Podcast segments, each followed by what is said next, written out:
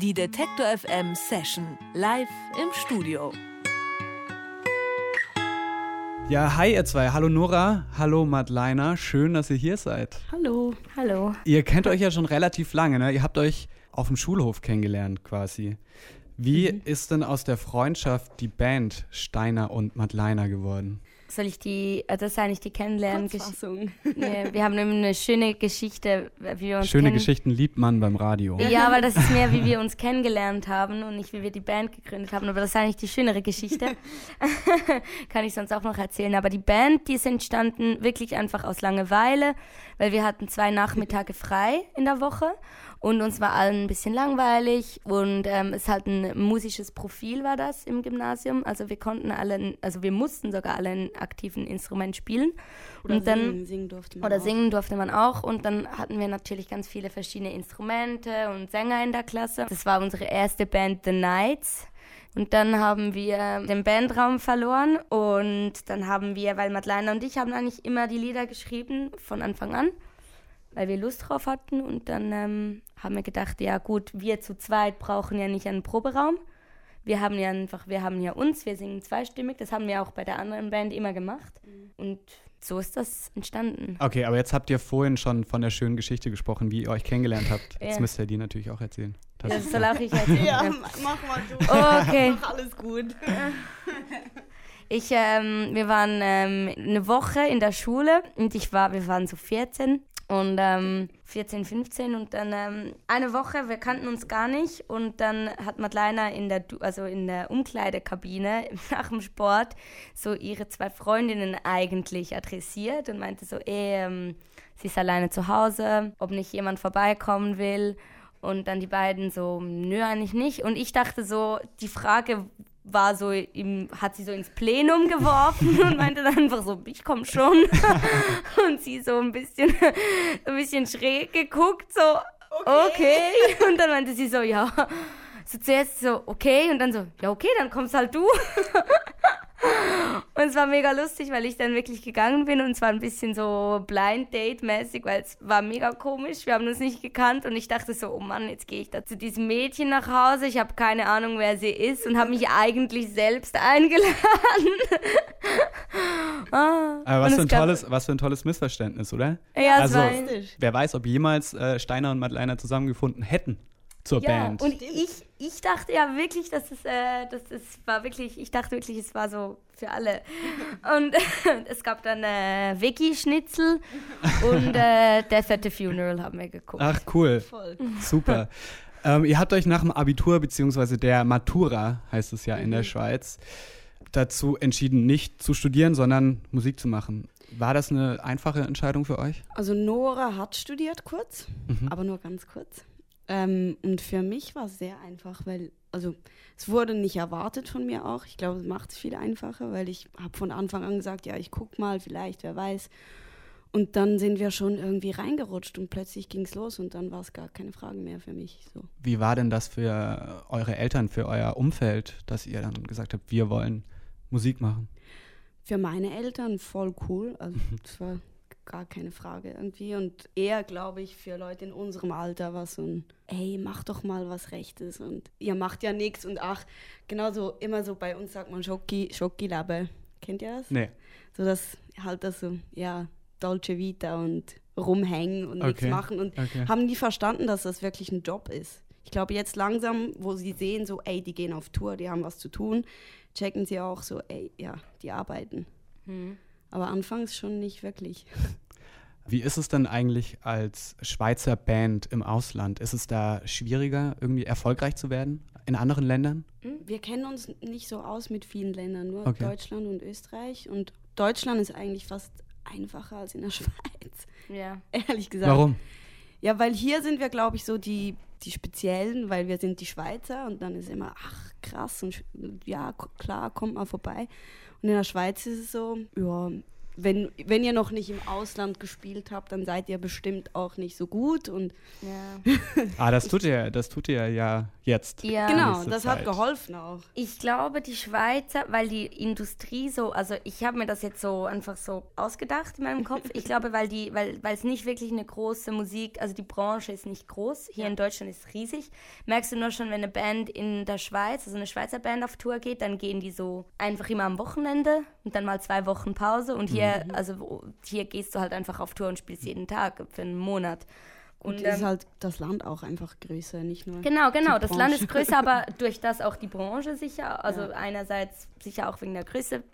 Und dann ähm, glaube ich, haben die Schweizer, weil es so klein ist, ähm, vertrauen die nicht so richtig auf ihr eigenes Urteil, habe ich das Gefühl. Also ich glaube, die können dann erst zugeben, ja, das ist gut, wenn von außen kommt, hey, das ist gut. Also die Okay. Schweiz allein würde jetzt nicht sagen, das ist jetzt ein richtig guter Künstler, den wir rausschicken. Ist ganz komisch. Ihr singt ja hauptsächlich auf Hochdeutsch. Ähm, wie kommt denn das in der Schweiz an? Also live singen wir schon 50-50 eigentlich. Okay. Und ähm, Hochdeutsch, mittlerweile ist es cool. Also im Moment Ja? ist das ganz gut mit dem Hochdeutsch, weil die hören sich alle, alle auch so an Mike Reit und von wegen Lisbeth und so an. Also das ist schon auch in jetzt. Früher war es nicht so cool. In der Schweiz. blöd, ja. Und die Älteren, so ab 60, sage ich mal, die finden dann doch auch immer, ach, der Schweizerdeutsche, das war doch mal was Schönes, mach doch eher sowas. Ihr habt ja, hast du gerade auch gesagt, ihr habt ja auch Lieder auf Schweizerdeutsch, also Mhm. 50, äh, 50-50 ähm, singt ihr auf der Bühne. Ihr habt auch Lieder auf Englisch. Fühlt sich das für euch verschieden an, in verschiedenen Sprachen zu singen? Habt ihr da andere Gefühle dabei, beispielsweise wenn ihr jetzt äh, auf äh, Schweizerdeutsch singt oder auf Hochdeutsch? ja, Mhm.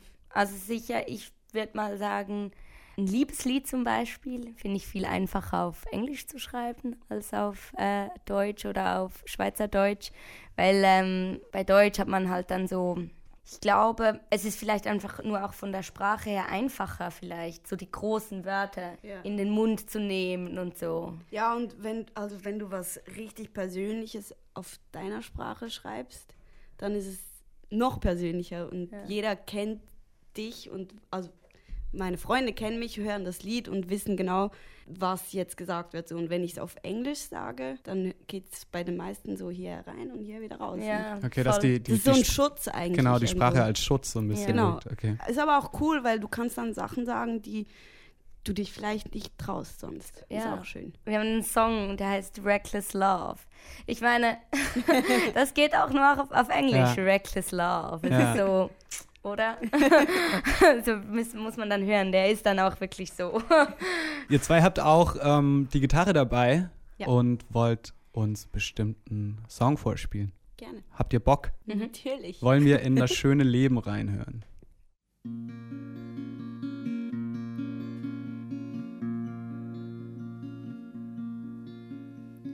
Werd nicht euer Gegner sein, wenn alle plötzlich Freiheit schreien. Ich lass mich von der Zeit einholen, wenn trotzdem alle Gleichheit wollen. Nehmt ihr mich bei der Hand und sagt, wird Zeit, dass jetzt doch du was wagst, dann werde ich die Faust erheben. Wird es Parolen regnen. Doch werde ich nie die Erste sein, wo alle doch so glücklich scheinen. Bis dann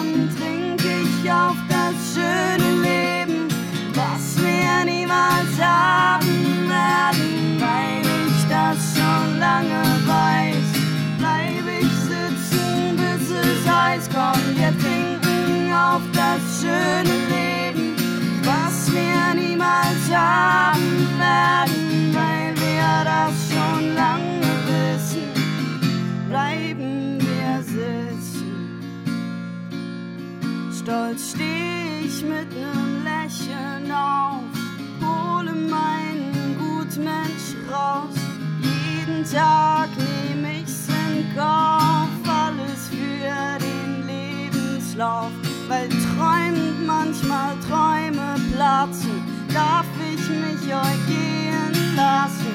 Dauern auf der Suche nach, bleib ich jeden Abend wach und ich trinke auf das schöne Leben, was wir niemals haben werden, weil ich das schon lange weiß. Bleib ich sitzen, bis es heißt, komm, wir trinken auf das schöne Leben, wir niemals haben werden, weil wir das schon lange wissen. Bleiben wir sitzen. Meint ihr denn, wir sind bereit? Frieden für die Ewigkeit. Was glaubt ihr, was kommt nach dem Kampf? Wissensdurst und Toleranz. Ich hoffe doch, auch ihr hofft noch, genauso wird es sein. Und sogar wenn einer Zweifel legt, ist er damit nicht allein. Doch wer soll sich als erstes trauen, vertraut es mit der Faust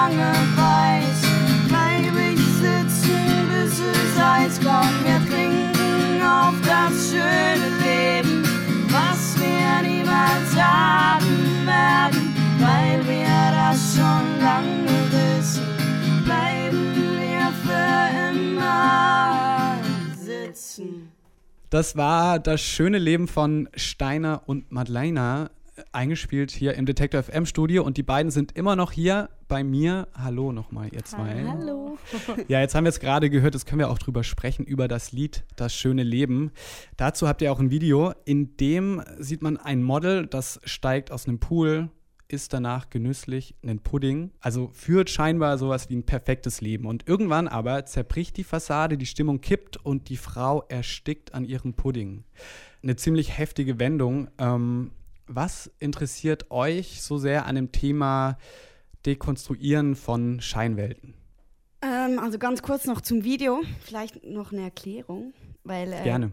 Es, also die Idee war so ursprünglich, also ich weiß nicht, ich glaube, viele checken das auch nicht ganz, aber die Idee war, und ich finde eben die Idee ganz schön, ist, dass wirklich eine Werbung gedreht wird eigentlich. Also es ist nicht einfach so, man beobachtet sie nicht einfach, sondern es wird tatsächlich eine Werbung gedreht für dieses Silhouette-Ding. Das ist dieser, wie du sagst, Der Pudding. Wackelpudding, genau. Ja. Und ähm, wir haben beobachtet, oder auch die Filmemacher, die zwei, haben beobachtet, dass immer wenn sowas, die machen halt viele Werbung auch, wenn man sowas dreht, dann müssen die Models immer halt diesen Take wiederholen und tausendmal essen und so tun, als fänden sie das super lecker und das schmeckt eigentlich vielleicht total überhaupt nicht. Und das ist das, was dann eigentlich geschieht. Also sie muss das so oft essen, dass ihr schlecht wird davon und sie erstickt dann an der Kotze so. Jetzt zur Frage zurück. Dieses Scheinwelt kaputt machen ist natürlich ähm, wichtig für uns, irgendwo, finde ich jedenfalls, weil man ja irgendwie auch immer wieder zurück zur Realität kommen muss. Gerade wenn man in so einem Land wohnt wie wir, wie in der Schweiz, dass man halt in der Zeitung gucken muss und lesen muss, was eigentlich passiert so auf der Welt.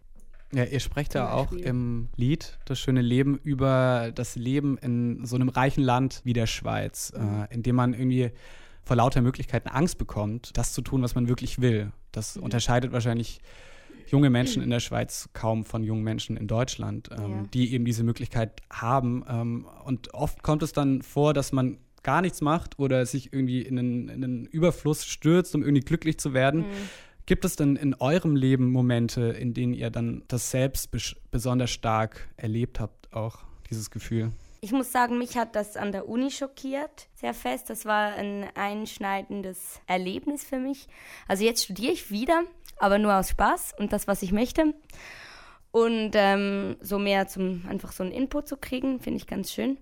Aber so, als ich es noch wirklich so mit Ambitionen gemacht habe, um schnell fertig zu werden, habe ich gemerkt, dass die, die da studieren, eigentlich so das machen wie, also das Studium wird wie so ein Cumulus-Punkt sammeln, also Punkte sammeln im Supermarkt.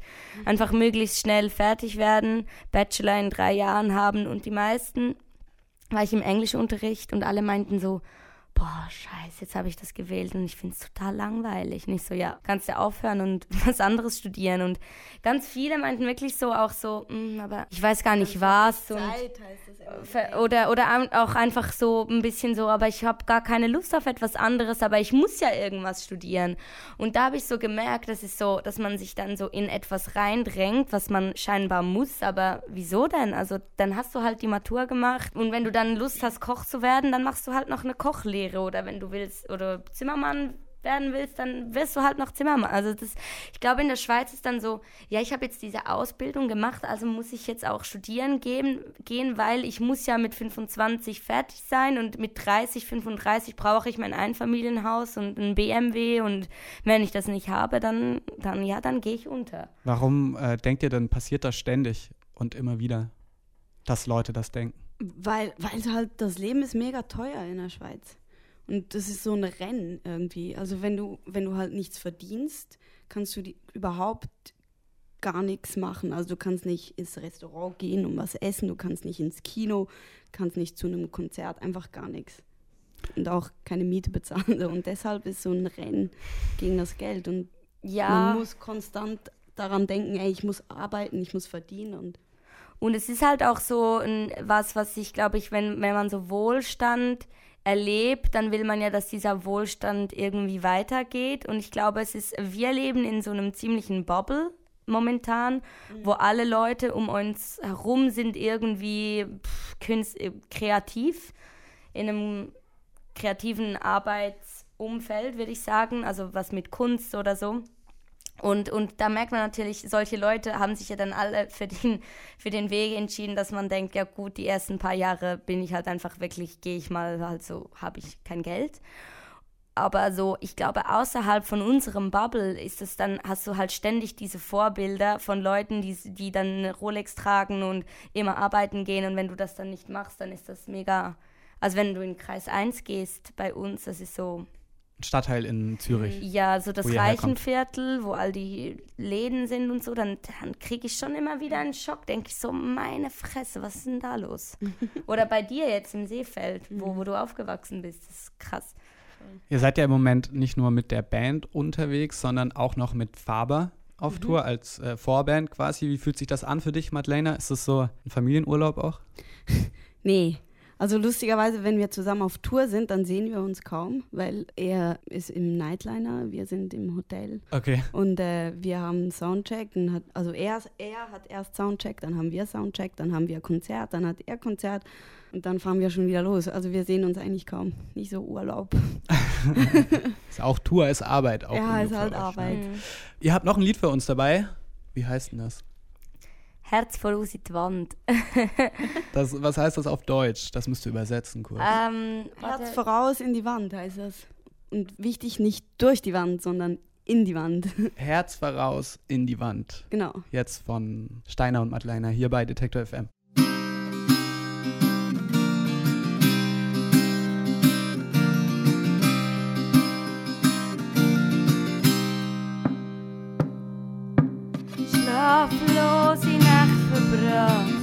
Aber doch nichts Gescheites draus gemacht. Habe ein tiefes Loch entdeckt und sofort den Kopf reingesteckt. Einmal um die ganze Welt und gestern bis zum Mond. Und trotzdem nur die Hei aufgewacht, das hat sich doch nicht gelohnt.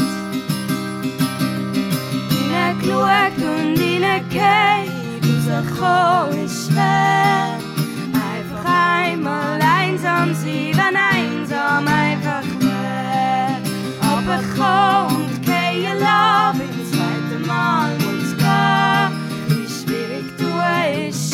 Armut, fürs Leben braucht man Mut.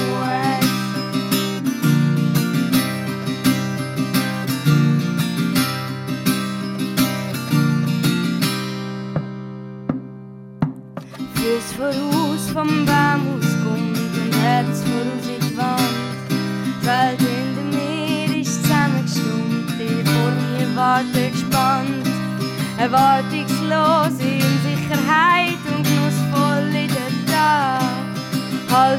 Haltungslose Achtsamkeit ist für immer zu wenig wahr. Reingeschaut und reingekehrt, rauskommen ist schwer.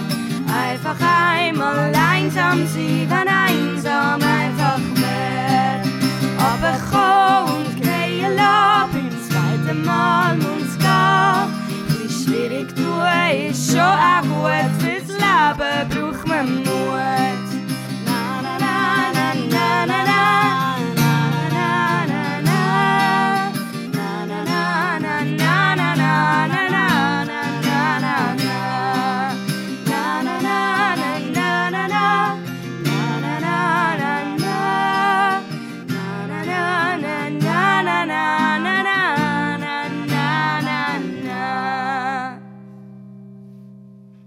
Das waren Steiner und Madleiner mit Herz voraus it Wand. Ich hoffe, ich habe das jetzt richtig gesagt. Sehr gut. Cool. Angespielt hier im Detektor FM Studio. Die beiden spielen heute noch als Support für Faber in Leipzig. Das Konzert ist leider schon ausverkauft. Morgen geht es dann weiter nach Rostock, übermorgen nach Hamburg. Im Januar und Februar gehen Steiner und Madleiner dann auf eigene Headliner-Tour durch die Schweiz, Österreich und Deutschland. Alle Termine sowie die Session, die wir jetzt gerade hier gehört haben, zum Nachhören auch und Nachsehen auf Detektor FM. Danke euch beiden und schön, dass ihr hier wart. Ich wünsche euch viel Spaß heute Abend. Dankeschön. Ciao. Tschüss. Die Detektor FM Session live im Studio.